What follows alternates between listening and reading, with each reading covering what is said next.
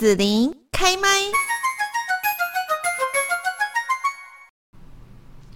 那么在今天的节目呢，要欢迎大家来收听与独一无二的天使相处 ADHD 系列节目。那么 ADHD 呢，大家知道就是注意力缺陷过动症哦。那么我们在之前的系列节目当中也介绍过有三种形态，包括说呢注意力的缺陷，还有过动的缺陷，还有一种呢就是注意力跟过动哦综合的这个缺陷哦。那这样的孩子呢，也往往会存在一些学习上的困扰，所以呢，我们在今天节目中就来邀请到了注意力缺陷过动症协会的顾问，也是文藻外语大学的师资培育中心讲师陈明贤老师来到节目现场了。老师你好，哎，子琳你好哈，哎，各位听众大家午安哈，我是陈明显哈。是好，那我想说，我们就用一些实际哈，在教育现场会发生的一些呃这个故事哈，那呃就是请老师也可以来跟大家做一个比较务实的一个介绍，然后就老师教学现场遇到的时候呢，这样的孩子到底该怎么跟他相处哦，然后教育的话可以怎么来进行哦？啊，这个故事呢，就是说有一个小孩他在上小学，成绩呢就跟班上同学就差一大截哦，那写国字呢不是写。错不熟啦，就是会漏掉那个笔画，然后算数学也常常都会呃计算正确，但是呢写却写错答案这样子哦。虽然花了很多时间去呃写功课啦，哈，但是他的学业成绩呀、啊、能力啊，好像就是没有办法提升。嗯、那虽然说老师觉得这个小孩个性很文静、很乖巧哦，但是呢上课好像常常就会分神哈，就你就知道他就是放空，就没有在听了这样。好，然后日常生活方面呢，可能小孩子他常常就会丢三落四哈，这个习惯呢，这个爸爸妈妈怎么教哈也没办法，伤透脑筋。所以呢，上课的时候，父母亲就要常常帮他送课本啊，送水彩笔到学校去。那妈妈就怀疑说，诶，孩子的课业问题跟他的注意力困难是不是有关联性呢？好，那怎么样才可以来改善学习障碍孩子的注意力问题呢？嗯，我想老师先跟大家。先说明一下，这个会是妈妈所怀疑的这个注意力缺陷过动的状况吗？嗯，从你刚刚的呃故事描述哈，呃、这个孩子的确是一定有学习的问题，嗯、有听说读写算的部分哈。然后呢，但是他个性是很文静又乖巧的哈。对。然后生活方面就是有一些丢三落四啊，经常经常要家人送东西回来哈。嗯、那我们初步会觉得说，他一定有学习上的一些困扰。那是不是学习障碍的话呢？这可能要进一步做特教的鉴定。哎，但是妈妈的另外一个怀疑是说，他可能有注意力的困难，这个是缺陷的一个部分。这的确从刚刚的描述当中。呃，针对是属于纯粹是注意力缺陷的这一个孩子来讲的话，是蛮符合这些条件的哈。不过我想说，通常我们会希望当老师的会希望说，我们会进一步的，比如说在学校当中请特教老师去协助去做一个进一步的了解啊，然后或者是家长愿意带孩子到医疗院所，哎，去给医生去做一次鉴定。哎，这样子的方法来确认他这个孩子到底是真的是注意力的缺陷，还是只是呃注意力不太集中，哎，这样的状况。嗯，好，那对于那一些呢还没有被诊断为 ADHD 的孩子哦，但是家长可能就会怀疑呀，哈。那老师，你可不可以分享一些，就是他如果早期有哪一些的警讯或者是迹象，可以让家长或者是老师哦更容易去辨别说这个孩子在学习跟行为上面可能是出现了过动的一些相关的特征呢？是。注意力其实基本上有分成三种类型哈，一种是纯粹刚刚你说纯粹是注意力的问题，对；第二种是纯粹过动冲动的运的状况。第三种就是所谓的综合型，也就是同时有注意力的问题跟过动冲动的类型。嗯嗯。以刚刚这个故事来讲的话，这个孩子应该是没有过动冲动，因为他还蛮文静乖巧的部分。嘿，但是他的确有注意力的一些特征哈。诶，通常注意力缺陷的孩子当中，就像刚刚说的，他们没有办法，很容易分心，然后受外界的干扰影响很大。然后经常有时候会丢三落四，嗯、那组织能力也许不太好，好、哦，所以刚刚说的妈妈都经常还要送东西来啊，然后之类的，然后甚至有的孩子呢，每虽然有抄联络簿，可是呢，隔天呢，很多东西都还是说没有带，哎，像类似像这样子的一个状况的话呢，呃，都是属于注意力会出现的特征。嗯、那至于过动冲动的孩子来讲的话，他就是有一点坐不住。然后呢，会呃经常会走动啊，然后呢需要呃话也很多，嗯、然后有时候会插话，嗯、会抢答，比较外显、呃。对对对，然后这种外显的行为哈、蛮明显的，所以哈、哦、就有过动就有过动冲动的状况。嗯、那第三种就是综合型，就是以上刚刚那两个的类型都会出现的一个孩子。哦，嗯、是，我想请教一下呃。老师哈，就是说您在教育现场是蛮有经验的啦，哈，应该也有呃二三十年了吧，哈，看过很多的孩子，像这个小孩呀、啊，我自己在看的时候，我就觉得说，像我又回想到我自己小时候，其实我觉得我注意力应该算算专注了哈，不会太过于分神这样子，嗯、但是我常丢三落四，我也常一堆东西都忘了带，然后抄了联络簿还是可能会忘了带啊，或是对对对，就是会有忘记的时候，而且蛮长的，这样会。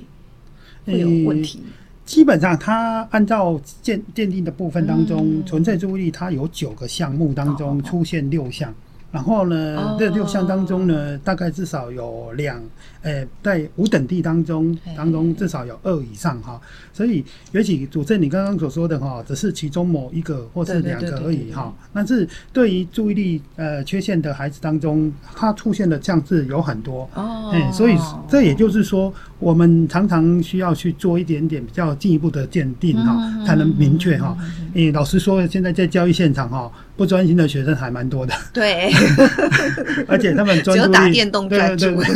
对，他们专注的东西角度不同，嗯、而且他们真的都是在一般上课当中，如果他觉得上课没有趣味，或者是上课的变化性比较没有那么高的话。他很快的就不到十分钟、十几分钟就不集中了。但是我们不能因为这样子，因为他还有其他的一些项字当中，他并没有做得很好，才会去判断他是不是注意力的问题。哦，是，我是觉得说，所以我们呃，就是说大人在看小孩，有时候可能就是。不要把它当成好像他就是很有毛病那种感觉吧。我在想，嗯、是就是把它当就是他就是那方面可能行为需要协助一下，对，啊，或者是多一点的辅导，这样他去帮助他，这样可能会比较好。的确是哈，我其实从老师的角度来中，我们也很希望说老师不要太真。就说这个孩子是注意力缺陷过动症，哎、嗯，尽量不要用这个名称来去面对家长，嗯嗯、因为这样子的话，能够会让家长有一点点会觉得，呃，有时候会抗拒或拒绝，哦哦哦因为这是一个不是很好的标签。对，我觉得就是被贴标签。啊，所以说我们都在告诉教育现场的老师说，嗯、你应该是不要去讲这是类似像这样的病名，而是应该是告诉家长说。孩子出现了哪些行为的特征？比如说，呃，他好像东西没有带，然后呢，他抽屉当中呢，经常没办法哈、哦、整理得很好，好、嗯哼哦，包括哎，这个柜子也都没有，好、哦，然后或者是他经常丢三落四的，好、或者是说好像不晓得在家里有没有出现类似这样的情形。那、如果家长说对耶，我在家里好像他房间自己的书房也没办法整理好。然后呢，功课呢写的很久都写不出，都还没写完。啊、哦，类似像这样子的一个行为的特征，啊、嗯，都是其实都是蛮符合注意的问题。嗯、然后把这些东西我们一一来做改善。嗯、真的真的，如果说他的一个状况当中并没有持续性或是好的一个结果的话，嗯、其实选择去做鉴定。不外乎就是要由医生这边啊去判读。那医生如果判读的确是有注意力的问题的话，诶，必要的时候可以选择用药。来解决，用药就是说他的可能是某一些呃脑部啦，哈，我们就是透过用药去协助他这样子，因为有时候就是小孩子难免，其实我们就是长大了，有些人他也可能个性上就是难免丢三落四或什么的啦，哈。那你只要是透过一些学习或特别去啊帮助他啊改善，哎，他有进步或是不太一样，也许他。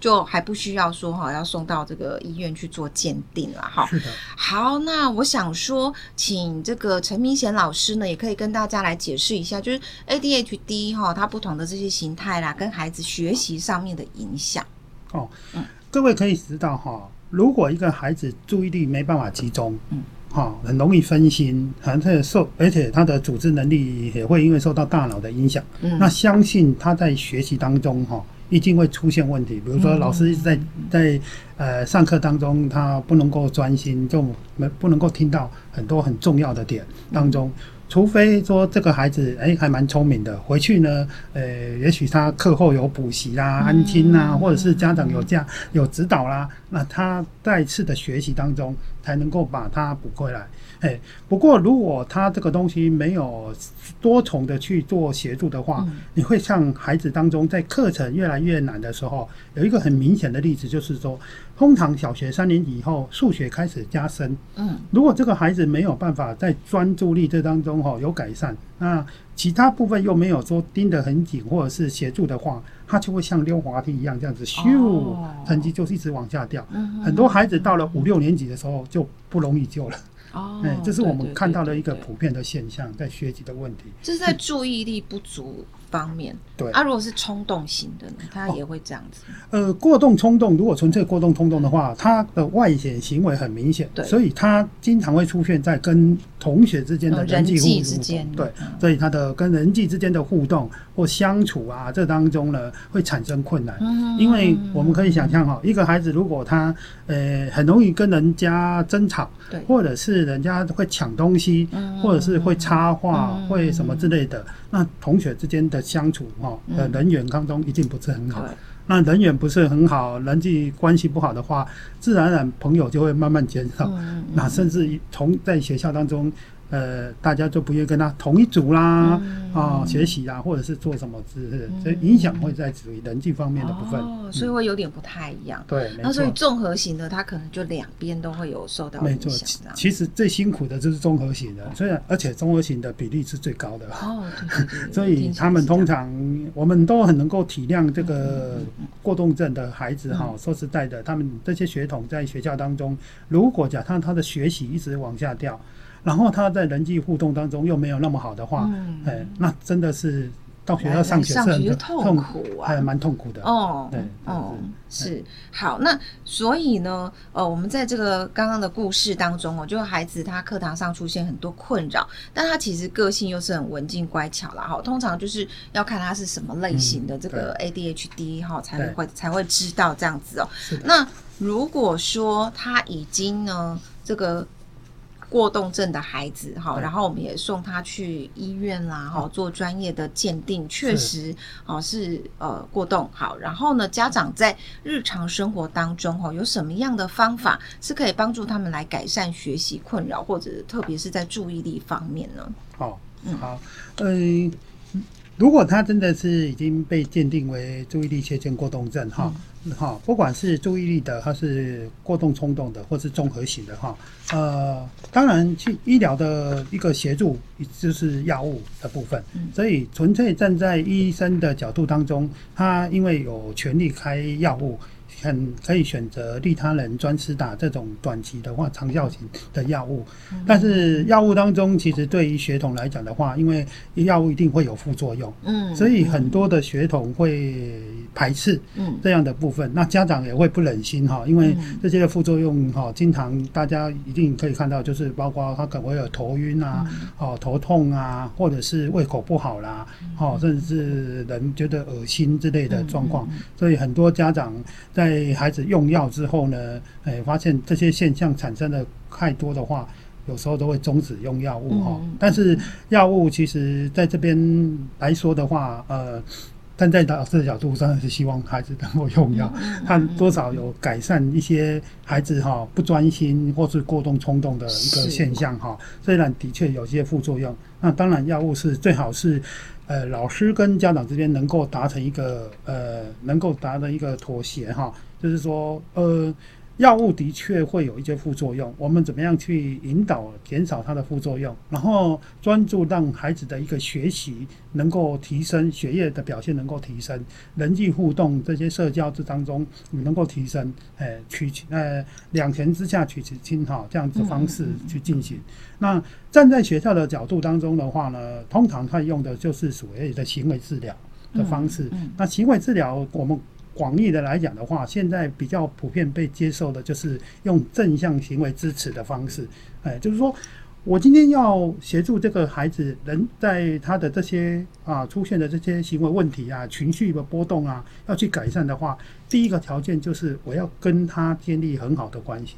老实讲，我们两，我如果要帮助你，我没有跟你建立很好的关系，我一直纠正你的缺点，哈，这然后呢，就算我没有用很大的力力力道，可是我不断的纠正你说你的问题的时候，我想很多人都不愿意接受，对，所以站在。老师的角度或是家长角度，一定要尽可能的跟孩子保持一个良好的关系，好，尤其是老师这个角色。然后呢，你跟孩子保持良好的关系之后呢，接下来就是呃，利用行为治疗，包括所谓的跟他建立好关系之后，很多一些正向的教导，比如说举一个例子，刚刚说他很容易啊抢答啦、插队啦、插话啦，那。这个东西我们必须啊找过来跟他做正确的一个正向的教导，哎，引导他什么方式才是最好的。然后教导之后是哎，给他有适度的包容，哎，给他有一点点机会去表现他自己，哎，这些的种种的做法都是属于比较正向的行为支持。然后用这种方式来讲的话，慢慢他他去知道说什么才是正确应该要做的的一个方法。哎，然后呢，也知道说，哎，要怎么样去做调整、修正。哎，哎，孩子说实在的，如果过动症的孩子，如果慢慢长大以后，哈，他慢慢有病视感了。其实为什么在学童这个年学龄阶段当中，对于孩子其实难度最高，老师也最辛苦，在于孩子这个阶段当中，他的病视感没有。哦，我们一般来讲，你如果有病视感的话，你就知道自己要怎么样做调整。嗯，那孩子没有。可是，随着孩子慢慢的成长的过程当中，假设我们有在给他一些呃正向的支持啊，正向的教导啦，甚至他有去学到一些所谓的注意力的一个训练，甚至所谓的社交的技巧、人际的互动这些东西不断的学之后，他慢慢会去做修正。然后，当他慢慢修正之后呢，他等他长大以后，其实在成人的世界当中，过动症的这个症状是不会不会消失的。可是，可是他会因为他从小到大跌跌撞撞啊，或者是经验学经验学习，对，然后慢慢的学会之后，去修正，去修正，去修正，然后他就知道说，我在人际当中我要应该怎么样的部分。我学习的时候遇到困难的时候，比如说像最近是很多学校都是期中考，哎，不管是哪个阶段的，他的考试的压力很大，对，所以他就。必须要很专注，必须要很认真。对，所以这时候呢，一些成年人啊，或者是一些比较大的孩子当中，嗯、他会选择去怎么样去自我做调试，嗯、甚至呢，他也会知道说，诶，我什么时候用一点点药会对自己有帮助的。嗯，我们是很，我们就是要慢慢期待，就是说，孩子在成长过程当中呢，慢慢的自我觉察。慢慢有病识感，然后慢慢自自己去学习，知道自己的问题在哪边。那最后他能够自己去克服、去调整。好，去面对哈这样的一个症状。嗯，是好。然后我再请教一下老师一个问题，就是刚刚讲到说那个孩子丢三落四嘛，对不对？那您说用行为治疗的方式，正面的去引导他、支持他，你会举一些例子，比方说，哎，这小孩子就是丢三落四，注意力就是不足，这样。是，嗯嗯嗯。比如说我们。假假设哈，呃，在学校当中哈，那学校可能现在很多学校每个孩子都有一个置物柜，哎，对，然后呢，他应该要知道说这个柜子当中要放哪些东西，哪些东西放在抽屉，然后我们很清楚的告诉孩子啊，在放在柜子里面的是什么样的课本或作业之类的东西，啊，那自己的一些呃用品当怎么怎么放。甚至很有结构式的方式，哪边要放哪里，哪边放哪里。当东西比较有固定的位置，放在那边的时候，他就会比较知道，嗯好，就是很清楚。如果还不清楚的话，这个柜子上面还可以贴标签、哦、啊，去指明那个是什么东西。哦，以此类推，其实在家里也是可以用这种比较方式，嗯、小孩子慢慢的知道说固定这个东西在哪里的时候。他就知道每天应该要把收做完的东西或收完的东西回到那原来的那个位置，嗯、那他就比较能够知道，也就不会随便乱丢，随便这样子找不到，是这样的情形。然后他做对就鼓励他，对对对，好，对，我觉得刚刚呃听陈明贤老师这样说下来，我觉得有一点让我感受是蛮重要，就是。不能让孩子觉得好像大家都放弃他了，就觉得说哦，好像你真的很难教，你很不受教。然后不管是在呃这个注意力的这个不足上面啊，或者是说哦人际的冲动啊那一种方面这样子哦。然后呢，好像老师跟家长都放弃他，我觉得这对孩子就不是一种正面的支持哈。对对对对，我们真的不能放弃他哦。所以尽管他这个时间点其实是比较辛苦的，尤其是在幼儿、国小、国中这个阶段。可是说实在他。他是很聪明的，对对。我们从另外一个思考点哈当中比较正向的看待那个过动症的这些的血统的话，第一个他们充满了好奇心，是是是，他真的是个梦想家，很有创造力，对对，精力非常的充沛。所以你看，我们如果把很多他的这些特质换成比较正向的、很正面的去看待的话。你会发现到，哎、欸，其实他真的是这样子，他非常热情，嗯嗯嗯、非常热心啊，这样的东西，他精力很充沛。哎，真的这样子的方式是，嗯、所以我们就是用一种比较正面引导的方式，然后跟这些孩子来相处哈。那我觉得对孩子来讲哦，去学习呀、啊，然后去上学啊，哈，这就是我一个很快乐的、也很开心的一件事情哦。是的。那今天呢，我们在节目这边邀请到注意力缺陷过动症协会的顾问，也是文藻外语大学师资培育中心的讲师陈明贤老师。最后，老师有没有要给这个呃，就是我们教育线现场的老师们哈，一些相关于像过动症孩子哦，ADHD 的他们的一个学习困扰，有没有一些提醒跟建议？好好，呃，其实身为教育现场的老师，嗯、说实在的，现在要面对注意力缺陷过动症的孩子哈，呃，最最主要的是。这样的的一个孩子当中，他会出现在不同的类型，有纯粹是属于只有注意力缺陷过动症，其实在自闭症、雅思也有可能会伴随。